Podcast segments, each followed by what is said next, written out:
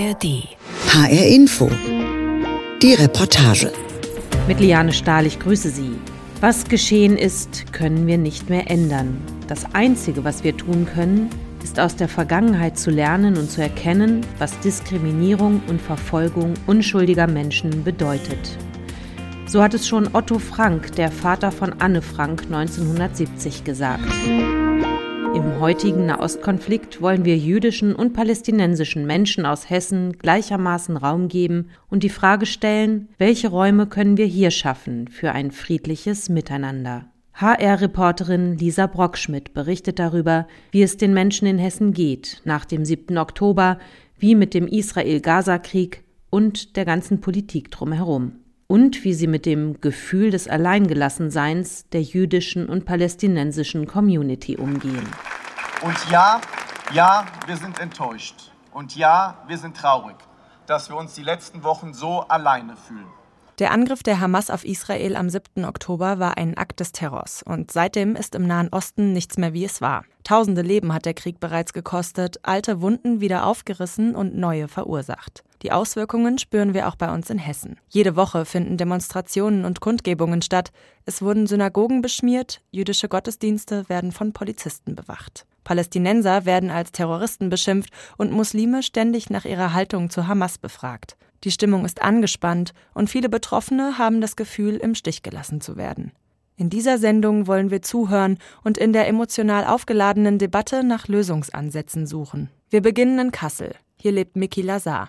Wir treffen ihn vormittags auf dem Weihnachtsmarkt in der Innenstadt. Zwischen den Ständen scherzt er mit Bekannten. Sonst ist die Stimmung aktuell ziemlich ernst. Er hat Familie in Israel. Meine Schwester postet jeden Tag, wie oft sie Alarm erlebt hat in Israel. Die Bilder, die man bekommt, immer mehr, die Informationen, die man bekommt, die lassen einen auch nicht mehr in Ruhe schlafen. 1979 kam er aus Tel Aviv zum Studieren nach Nordhessen und ist dann irgendwie kleben geblieben, erzählt er. Heute arbeitet er als Webdesigner. Auf dem Kasseler Weihnachtsmarkt zeigt er auf ein Budenschild, das er entworfen hat und wird direkt angesprochen. Man kennt ihn hier. Ich habe einen Auftrag für dich gehabt, aber ich habe gesagt, das schaffen wir jetzt eh nicht mehr. Was denn? Ach, für die eine Seite nochmal ein Schild, wo wo die ganzen Waren drauf sind. Miki Lazar ist außerdem im Vorstand der jüdischen Gemeinde Kassel. Die Gespräche mit der Polizei über Schutzmaßnahmen und Anfeindungen, die jüdische Gemeinden in Hessen derzeit führen müssen, hinterlassen schon ein flaues Gefühl im Magen, sagt er. Verstecken will er sich nicht. Als Israeli sei er es gewohnt, mit Bedrohung zu leben. Ja, ich bin zur Schule gegangen und da sind Busse explodiert worden. Aber die Gemeinde, die hier in Kassel lebt, die hat Angst. Viele Jüdinnen und Juden tragen seit dem 7. Oktober in der Öffentlichkeit weder Kippa noch Davidstern. Einige haben auch Angst, zu Hause als jüdisch erkannt zu werden und entfernen jegliche Erkennungsmerkmale. Daniel Navon ist in einer Siedlung bei Jerusalem aufgewachsen. Wie viele jüdische Menschen sind seine Eltern von der ehemaligen Sowjetunion nach Israel geflüchtet. Fast zehn Jahre hat Daniel dort gelebt. Heute studiert er an der Frankfurter Goethe-Universität Betriebswirtschaftslehre im Master und ist Vorstand des Verbands jüdischer Studierender. Zwischen den Vorlesungen gibt er deshalb momentan viele Interviews. Darüber hinaus hält auch er sich im Alltag lieber bedeckt. Als wir ihn zu einer Demo am Frankfurter Opernplatz begleiten, trägt er unauffällige schwarze Kleidung. Keine Kippa, keine Flagge. Wenn man hierher kommt, hat man ein bisschen Sorgen, ein ähm, bisschen diese Einschüchterung ist immer, immer da, aber jetzt, wo man inmitten der Menschen ist, wo man viel Solidarität sieht, ist es ein warmes Gefühl. Besonders Gottesdienste geben ihm immer wieder Halt, obwohl an der Tür zur Synagoge schwer bewaffnete Polizisten stehen. Der 7. Oktober ist nun auch Teil seines Alltags. Wenn ich ähm, auf Studentenpartys bin, dann denke ich an die Massaker im Nova Festival und das ist eine Sache, die nachwirkt und die lange nicht verarbeitet ist. Die Bilder haben sich eingebrannt und sind durch Nachrichten und Social Media permanent präsent. Plakate mit Ihr seid nicht allein seien da nur ein kleiner Trost. Daniel Navon hätte sich außerdem eine schnellere Reaktion der Gesellschaft gewünscht. Der jetzt lauter werdende Antisemitismus sei nie weg gewesen, sagt er. Die Antisemitismusforscherin Schwarz-Gesell sagt dazu, das ist wie ein Chamäleon, der sich an Gesellschaft je nach politischer Lage seine Farbe ändert. Meron Mendel ist der Direktor der Bildungsstätte Anne Frank in Frankfurt und spricht regelmäßig vor vielen Menschen über Antisemitismus. Von der Gesellschaft ist er momentan schwer enttäuscht. Es fällt mir so einfach die, diese Gesamtentsetzen der Gesellschaft, wenn 1400 Menschen abgeschlachtet werden, äh, Massenvergewaltigung, Mord an Kinder, Verschleppung. Und ich weiß, dass das kann auch anders ablaufen. Ich kann es noch ganz gut erinnern, wie die öffentliche Reaktion nach September 11 2001 war. An vielen hessischen Schulen sei beispielsweise im ersten Moment so gut wie gar nicht darüber gesprochen worden, erzählt Mendel. 9. Oktober war der erste Schultag. Ich habe äh, inzwischen von, mit Hunderten von Schülern, mit Lehrkräften, Schulleitungen gesprochen. Keiner hat mir erzählt, dass an dem Tag, als sie in die Schule gekommen sind, keine, die Schulleitung hat sie in die Aula genommen und hat ihnen was gesagt. Also es wurde einfach komplett ausgeklammert. Die Menschen machen einfach weiter weil sie überfordert sind, sich nicht betroffen fühlen und weil viele Antisemitismus gar nicht klar benennen können. Mendel sagt, es fehlt in der breiten Bevölkerung an Verständnis für die Haltung der Politik zum Staat Israel. Das, was in der breiten Bevölkerung an Emotionen fehlt, ist bei jüdischen und palästinensischen Menschen am Überkochen. Trauer, Wut und gegenseitige Schuldzuweisungen machen ein Gespräch auf Augenhöhe fast unmöglich ruhig bleiben, wenn man permanent in Angst lebt und schreckliche Bilder aus Israel oder dem Gazastreifen sieht, ist aber auch viel verlangt, sagt Meron Mendel. Es wäre falsch zu sagen, äh, Gefühle haben hier nicht zu suchen. Wir sind alle mitgenommen. Das, die, die Bilder sind so schrecklich, die Bilder in Gaza, die Bilder in Israel. Und von daher, diese Emotionalität ist erstmal verständlich. Und trotzdem, Wer eine Zukunftsperspektive möchte, darf sich nicht von seinen Emotionen leiten lassen, sondern muss versuchen, die Situation nüchtern zu analysieren, sagt Mendel. Nicht nur beruflich beschäftigt ihn der Konflikt, auch er ist betroffen. Sich wegen der bedrohlichen Lage einschränken sieht er nicht ein, auch wenn er potenzielle Angriffe immer im Hinterkopf hat. Nach dem 7. Oktober habe ich mein Kind aus der Kita in der Unicampus abgeholt und äh, da stehen plötzlich drei Studenten vor mir, die mich erkannt haben und brüllen uns gegenüber äh, Free Palestine. Solche Situationen hat man seit 7. Oktober immer wieder. Meron Mendel hält als Leiter der Bildungsstätte einen Vortrag nach dem anderen, nimmt an Kundgebungen teil, gibt Interviews. Um miteinander zu reden, ohne dass es eskaliert, müssen sich beide Seiten an gesicherte Informationen halten. In der aufgeheizten Stimmung momentan wirke es oft, als seien die Grenzen zwischen Antisemitismus und Rassismus nicht klar doch das stimmt nicht, sagt Mendel. Wo sollen die Palästinenser verschwinden? Sollen sie in, in, in der Luft verschwinden? Natürlich, das ist, das ist rassistisch gegen Palästinenser deren abzusprechen, dass sie eine eigene Stadt bekommen sollen. Und es ist antisemitisch, den Juden abzusprechen, dass sie eine Stadt haben. Die Grenze ist klar und aber in unsere Köpfen noch nicht angekommen. In der Bildungsstätte Anne Frank setzen sich Mendel und seine Mitarbeitenden seit Jahren für Aufklärung zu Antisemitismus und Rassismus ein. Sie geben Workshops, beraten Unternehmen und Schulen, um Diskriminierung zu bekämpfen. Sie wollen zu einem friedlichen und fairen Miteinander beitragen. Es geht erstmal nicht darum, dass wir die Probleme dort lösen. Es geht vielmehr darum, dass wir hier so einen Rahmen finden, wie wir miteinander reden. Beispielsweise, dass wir das Existenz der anderen nicht leugnen dürfen. Da kann man viele Grenzen der Debatte dann definieren und da kann man durchaus in Meinungsverschiedenheit äh, sein. Liebe Freunde, aus Palästina und Gaza, ihr seid nicht alleine. Ihr könnt euch auf uns stützen. Rojan Hassan lebt mit ihrer Familie in Offenbach. In ihrem Zimmer stehen Bücher über Gaza und Palästina im Regal und ein Buch mit der Aufschrift You shall not hate. Du sollst nicht hassen. In einer anderen Ecke des Zimmers steht ein Skelett für Anatomie. Rojan studiert in Gießen Medizin. Aufs Lernen konzentrieren kann sie sich gerade aber kaum. Ihre Eltern sind Palästinenser und ihre Gedanken sind permanent bei den Angehörigen im Gazastreifen. Ihr Vater hat dort letztes Jahr noch Familie besucht. Am Küchentisch schauen sie gemeinsam alte Fotos an. Das ist Tante Noha. Ja, die Arme, guck mal, das Haus. Das ganze Haus ist zerstört worden durch eine Bombe. Es war so schön, das Haus, guck mal. Ja. Gerade fertig gebaut. Früher hat Rojan viel mit ihren Tanten und Cousinen telefoniert, erzählt sie. Jetzt ist sie froh, wenn sie überhaupt ein Lebenszeichen bekommt. In Gaza bricht regelmäßig die Kommunikation zusammen. Wir sind ständig in Angst um unsere Familie. Also wir gucken ständig auf unsere Handys, versuchen sie zu erreichen. Und wenn man sie halt nicht erreicht, was auch sehr oft vorkommt, es ist sehr schwierig, Kontakt aufzunehmen, hat man direkt Angst, dass sie vielleicht halt nicht mehr am Leben sind oder dass ihnen irgendwas passiert ist. Also man versucht die ganze Zeit Kontakt aufzunehmen, man guckt die ganze Zeit Nachrichten. Die Hilflosigkeit lässt Rojan so verzweifeln, dass sie sich 24 Stunden mit der Lage in Gaza auseinandersetzen will, erzählt sie. Sie möchte nicht nur tatenlos auf Lebenszeichen ihrer Angehörigen in Gaza warten. Wenn man dann irgendwie doch mal sagt, okay, ich treffe mich jetzt mit einer Freundin oder irgendwas, dann hat man danach auch immer so ein richtig schlechtes Gewissen, weil man sich so denkt, ja, wir sitzen hier in Sicherheit und genießen unser Leben, während die anderen, unsere direkten Familienmitglieder in Angst und Schrecken leben. Kein Wasser, kein Brot. Gaza ist in Not. Wir treffen Rojan auch auf einer Demonstration auf dem Darmstädter Luisenplatz. Viele Menschen haben die palästinensische Fahne dabei, andere Plakate.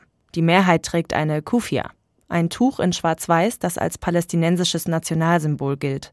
Rojan hat sich damit die langen Haare nach hinten gebunden. Es ist sehr voll vor der Bühne am Luisen Center. Das Mikrofon so laut, dass es übersteuert. Wir geben die Hoffnung nicht auf.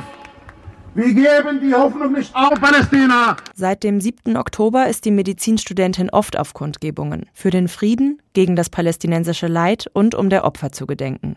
Bevor sie hingeht, informiert sie sich, wer sie ausrichtet und distanziert sich dabei häufig von den Organisatoren, sagt sie. Ihr gehe es vielmehr darum, sich irgendwie gegen das Leid in Gaza stark zu machen.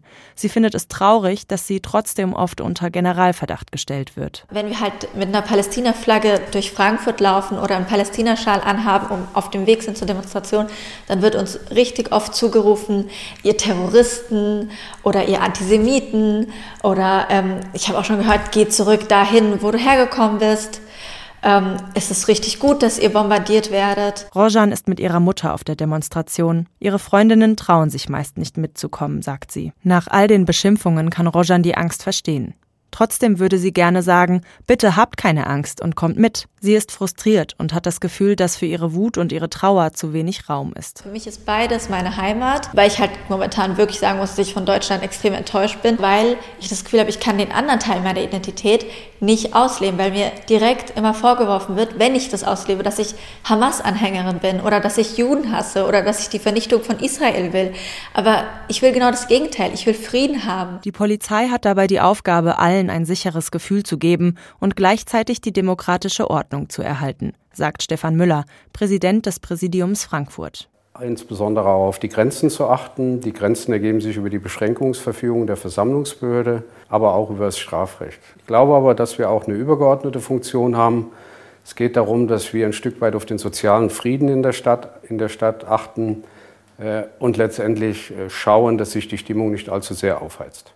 Viele der angemeldeten pro-palästinensischen Demos wurden verboten, manche in letzter Minute oder nach Beginn aufgelöst. Synagogen wurden beschmiert, Israel-Fahnen abgerissen, Juden bedroht. Muslime haben unterdessen Sorge, auf der Straße als antisemitische Terroristen attackiert zu werden und befürchten, dass die Diskriminierung aufgrund ihres Glaubens weiter zunimmt. Angst haben viele, sagt Frankfurter Polizeipräsident Stefan Müller. Bei der jüdischen Gemeinde stelle ich fest, große Sorgen, Nöte, Ängste, sich überhaupt im öffentlichen Raum zu bewegen. Die Eltern schicken ihre Kinder nicht mehr in die Schule, nicht mehr in die Kitas. Aber es gibt auch deutliche Wirkungen in der muslimischen Community. Ich habe Aussagen gehört, wir fühlen uns zurückversetzt äh, zu 9-11. Äh, Erst im Sommer hatte eine vom Bund beauftragte Expertenkommission auf die Muslimfeindlichkeit in der deutschen Gesellschaft hingewiesen. Antimuslimischer Rassismus sei in weiten Teilen der Gesellschaft verbreitet. Jeder Zweite in Deutschland stimme muslimfeindlichen Aussagen zu. Auch in der Debatte um Antisemitismus zeigt sich das immer wieder. Es wird von importiertem Antisemitismus gesprochen und damit Menschen mit Migrationshintergrund unterstellt, sie wären schuld. Antimuslimischer Rassismus heißt, Muslime als rückständig und bedrohlich zu pauschalisieren. Rassismus, weil es auch Menschen betrifft, die gar nicht muslimisch sind, aber wegen ihres Aussehens dafür gehalten werden. Am 7. Oktober selbst fand in Marburg noch die vierte Vernetzungskonferenz der Stadt zum Thema antimuslimischer Rassismus statt, um gemeinsam an einem lebenswerten Marburg zu arbeiten, wie es in der Ankündigung heißt. Zu Gast war unter anderem Rassismusforscher Karim Ferraidoni. Er lehrt an der Ruhr-Universität Bochum und ist Teil des unabhängigen Expertenkreises für Muslimfeindlichkeit. Er sagt, Vorbehalte gegenüber muslimischen und jüdischen Menschen kommen unter anderem von den sich immer wiederholenden Vorurteilen und das fange schon in der Schule an. Wie kommen eigentlich muslimische Menschen in Schulbüchern vor? Wenn muslimische Menschen überhaupt vorkommen oder der Islam insgesamt vorkommt, äh, dann häufig in einem negativen Zusammenhang. Äh, da haben wir Parallelen zu den Bildern von jüdischen Menschen und das muss sich tatsächlich verändern. Für Hamdi El-Farah ist die jetzige Situation unwirklich. Der Herzchirurg lebt seit 25 Jahren in Marburg. Wir treffen ihn zu Hause. An der Wand über dem Esstisch hängen Teppiche. Auf einem steht Palestine Khan Yunis. Das ist der Name einer Stadt im Süden des Gazastreifens. Hamdi El-Farah erzählt, dass er in den 90ern in Gaza gelebt und im Al-Shifa-Krankenhaus, also mitten im derzeitigen Kriegsgebiet, gearbeitet hat. Ich habe Zeiten erlebt, wo man als Palästinenser, der in Gaza lebt, sich frei bewegen kann. Und habe dann in Deutschland in dieser Phase angefangen zu arbeiten. In diesem ersten Jahr hat ein Mitarbeiter von der Uni Marburg auch einen Termin organisiert für mich mit Austauschstudenten aus Israel. Ich habe nie gedacht, dass das so schlimm werden kann. Noch vor einem Jahr am Tag der deutschen Einheit ist Hamdi El Farah für sein ehrenamtliches Engagement für die Gemeinschaft von der Stadt Marburg ausgezeichnet worden. Er hatte sich unter anderem dafür eingesetzt, dass eine Marburger Moschee einen Defibrillator bekommen hat. Man kennt ihn in der Stadt und eigentlich wüssten die Menschen auch, wie er tickt, sagt er. Seit dem 7. Oktober äh, hat sich viel für uns äh, verändert. Wir waren immer für eine faire Miteinander leben und trotzdem kommen die Fragen, ob wir der Situation in Gaza verurteilen. Er vermeide es, sich zu äußern, sagt er. Nur einmal hätte er in seinem WhatsApp-Status Fotos von getöteten Palästinensern gestellt. Danach sei er auf Instagram plötzlich als Antisemit und Terrorismusunterstützer dargestellt worden. Dass sich Emotionen, Politik und Propaganda so schnell mischen, macht jede Kundgebung und das Moderieren der Debatte zur Herausforderung. Wo ist die Grenze zwischen Trauer, Wut, kritischen politischen Äußerungen und dem verbotenen Unterstützen der Terrororganisation Hamas? Für die Polizeiarbeit, gerade bei Demonstrationen, sind diese Einordnungen umso wichtiger denn sie müssen die Frage, ob etwas strafbar ist oder nicht, live beurteilen. Deshalb wurden klare Vorgaben erarbeitet, sagt Stefan Müller. Er ist Polizeipräsident in Frankfurt.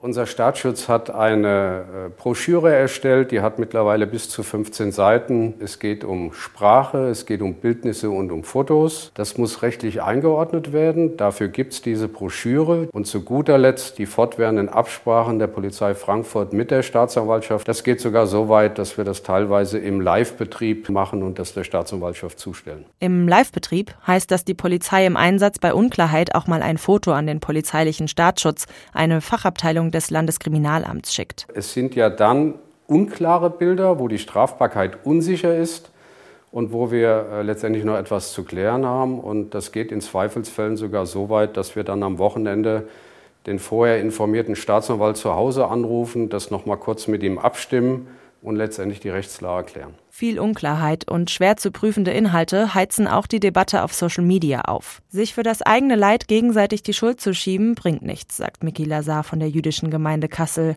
Denn die eine Wahrheit oder Lösung gäbe es nicht. Alle wollen im Prinzip das alles in Schwarz-Weiß färben. Und ich komme aus dem Designbereich. Ich meine, wir haben 256 Grautöne. Man kann diesen Thema nicht versimpeln. Es gibt nicht den Böse, es gibt auch nicht den Guten. Karim Ferraidoni, der Rassismusforscher aus Bochum, findet, die Menschen müssen sich in ihrer Vielfalt akzeptieren und versuchen, miteinander auszukommen. Und die Politik müsste versuchen, die Menschen an einen Tisch zu bringen, Räume zu schaffen, statt zu polarisieren. Ich würde mir wünschen, äh, dass markante Sprüche ähm, von beispielsweise PolitikerInnen äh, nicht mehr äh, geäußert werden, sondern ich würde mir wünschen, dass auch PolitikerInnen dazu beitragen, den gesellschaftlichen Frieden in unserer Gesellschaft beizubehalten. Für versöhnliche Gespräche müsse man viel mehr aufeinander zugehen und versuchen, nicht nur das eigene Leid zu sehen, sagt er. In der Debatte um den Nahostkonflikt gäbe es viele Perspektiven. Nur mit Ja, aber lasse sich die aktuelle Situation nicht beruhigen. Also wenn jede Gruppe nur an sich denkt und äh, solidarisch ist mit äh, Personen, die die Lebensrealität teilen, dann äh, ist das keine echte Solidarität. Echte Solidarität beginnt, wenn ich unabhängig von meiner Lebensrealität mich für Menschen einsetze, die, die mir vielleicht ein bisschen fremd erscheinen. Sophie Frühwald und Tim Philipp wollen dafür auch auf politischer Ebene eine Basis schaffen. Die beiden sind Mitte 20 und kennen sich vom gemeinsamen Studium in Marburg. 2022 haben sie das Forum Zukunft gegründet und wollen damit einen interreligiösen Dialog in der hessischen Politik etablieren. Unser Ziel war von Anfang an quasi diese Ebene, Religionsgemeinschaften, die sich organisieren, am besten eben interreligiös mit der Landespolitik äh, noch stärker zusammenzubringen. Und weil das tatsächlich vor allem mit Blick auf Religionsgemeinschaften, die nicht die Kirchen sind, bisher noch nicht ideal funktioniert. Ihre Vision? Eine reformierte Religionspolitik, in der alle Religionen, die Teil der hessischen Gesellschaft sind, gleichermaßen gehört und beachtet werden. Und deswegen haben wir ähm, Mitte des Jahres unter anderem unsere Idee vorgestellt, dass wir im nächsten, in der nächsten Landtagslegislatur, die ja Anfang Januar beginnt, uns wünschen, dass man überparteilich und quasi mit der Unterstützung von Religionsgemeinschaften eine Enquete-Kommission zum Thema Religionspolitik einrichtet. In dieser Arbeitsgruppe sollen Vertreterinnen aus Politik, Religionsgemeinschaften und Wissenschaft gemeinsame Nenner finden und frühzeitige Lösungen erarbeiten, sagt Frühwald und plädiert für einen systematischen und langfristigen Ansatz. Also wir glauben auf jeden Fall, dass ein gemeinsames Fundament und eine Verständigung mal über eine langfristige Herangehensweise Potenzial dafür bietet, in den akuten Situationen besser zusammenzuarbeiten. Das wird nicht bedeuten, dass sich jeder Konflikt erledigt, aber dass man eben immer einen gemeinsamen Grundkonsens oder einen Minimalkonsens gerade in schwierigen Situationen findet. Gemeinsam Konsens und Austausch stärken, also sich regelmäßig treffen, miteinander reden und ein Verständnis und Vertrauen füreinander entwickeln. So in etwa würde sich das Forum Zukunft auch eine überarbeitete Version des Religionsunterrichts an hessischen Schulen vorstellen. Aktuell könne man gut beobachten, wie schwer es vielen Menschen fällt, zwischen Religionen und Nationalitäten zu unterscheiden, sagt Julia Frühwald. Gerade der Nahostkonflikt ist ein perfektes Beispiel dafür, dass dann häufig gesagt wird, na ja, das ist kompliziert und da sind viele Religionen beteiligt und da finden wir es wichtig, auch zu differenzieren. Es gibt einen Unterschied zwischen Religionsgemeinschaften, zwischen Staaten, zwischen verschiedenen Gruppierungen und dafür müssen wir irgendwie eine Grundlage schaffen, dass alle Menschen auch Zugang zu diesen Informationen haben. Überforderung, mangelnde Kompetenz, Kinder und Jugendliche, die mit der Flut an Informationen, Bildern und Fragen nahezu alleingelassen werden. Dass Schulen eine nachhaltige Lösung brauchen, brauchen, um Themen gründlich aufarbeiten zu können, sieht auch Meron Mendel von der Bildungsstätte Anne Frank in Frankfurt so. Zwar gibt es jetzt Unterrichtsmaterialien und Handreichungen vom Kultusministerium, mit denen man Schulen helfen will, über Antisemitismus zu sprechen und so Diskriminierung vorzubeugen, aber sowas brauche es eben auch langfristig, damit gar keine Brände entstehen können. Wir haben damit zu tun, dass in dieser akuten Situation seit dem 7. Oktober eher so eine Feuerwehrlösung gebraucht wird. Also auch oft Konflikte, die in Schulklassen dann auftauchen. Wenn aber, und ich hoffe bald, die Situation in Nahosten sich stückweise entspannt, wird das ganz schnell ad acte gelegt und man kommt zu dem nächsten Thema. Die Lösung müsse man schon im Lehramtsstudium und in Fortbildungen mitdenken, findet Rassismusforscher Karim Ferraidoni. Man müsse Lehrkräften beibringen, wichtige Demokratiekompetenzen zu vermitteln, zu denen auch gehört, zu benennen, was der Demokratie schadet, nämlich Diskriminierung und Ausgrenzung. Es gibt sehr wenige ProfessorInnen in Deutschland, die sich mit dem Thema Antisemitismus und Lehramtsausbildung ähm, auseinandersetzen. Es gibt wenige Professuren äh, für das Thema rassismuskritische LehrerInnenbildung. Da muss die Politik gegensteuern, wenn sie es denn ernst meint. Er sieht massive Versäumnisse in den Schulbüchern und den jeweiligen Verlagen. Man müsse genau hinschauen, in welchen Zusammenhängen Religionen und Kulturen dargestellt werden. Wenn jüdische Menschen überhaupt vorkommen in Schulbüchern, äh, dann häufig in negativen Zusammenhängen, also ähm, mittelalterliche Judenverfolgung, Holocaust, äh, Nahostkonflikt. Ganz normales jüdisches Leben kommt so gut wie gar nicht vor in den Schulbüchern. Dabei gehe es nicht darum, Dinge schön zu reden. Es geht mir nicht darum, nicht über Problemlagen zu sprechen. Das müssen wir machen. Aber mir geht es darum, dass wir eine sehr, sehr eingeschränkte Sichtweise auf jüdische und muslimische Menschen haben. Und das muss sich verändern. Nicht an einem Tisch, aber gemeinsam für den Frieden haben sich Ende November jüdische und palästinensische Menschen auf dem Frankfurter Goetheplatz versammelt. Ihr Motto sei ein Mensch. Sie wollten nicht mehr länger zusehen, wie Antisemitismus zunimmt und gleichzeitig für Rassismus instrumentalisiert wird. Und für uns hier wollen wir heute Zeichen setzen, dass wir sagen, wir lassen uns nicht auseinanderbringen aufgrund des Geschehen. Wir wollen nicht, dass Deutschland auf ihre Werte verzichtet und dass immer Meinungsfreiheit gegeben wird für jeden. Auch die Polizei würde sich wünschen, dass es auf Hessens Straßen wieder friedlicher wird und sie weniger eingreifen müssen, sagt der Frankfurter Polizeipräsident Stefan Müller. Wichtig ist, ähm, dass es, glaube ich, einen Ausgleich gibt und beide äh, Gruppen den Dialog nicht verlieren zueinander und eine Gesellschaft schaffen, die Anfeindungen bekämpft und Diskriminierung jeglicher Art klar benennen kann. Wenn man mit diesem Schritt gemeinsam zueinander tritt, mit Schmerz, mit Verstehen, mit Empathie und danach schweigt man vielleicht ein paar, eine Minute gemeinsam, Und dann erkennt man eigentlich den Schmerz des anderen und man will miteinander reden. Das wird vielleicht irgendwann möglich sein. Schweigen als Mittel der Kommunikation und Räume schaffen für ein friedliches Miteinander. Lisa Brockschmidt war das darüber, wie es Menschen in Hessen geht mit dem Krieg in Nahost und der dazu gemachten Politik. Diese Sendung als Podcast finden Sie auf hrinforadio.de und in der ARD Audiothek. Außerdem haben Leander Löwe und Oliver Schmid dazu einen Film gemacht, den Sie in der ARD Mediathek finden. Vielen Dank für Ihr Interesse. Mein Name ist Leane Stahl.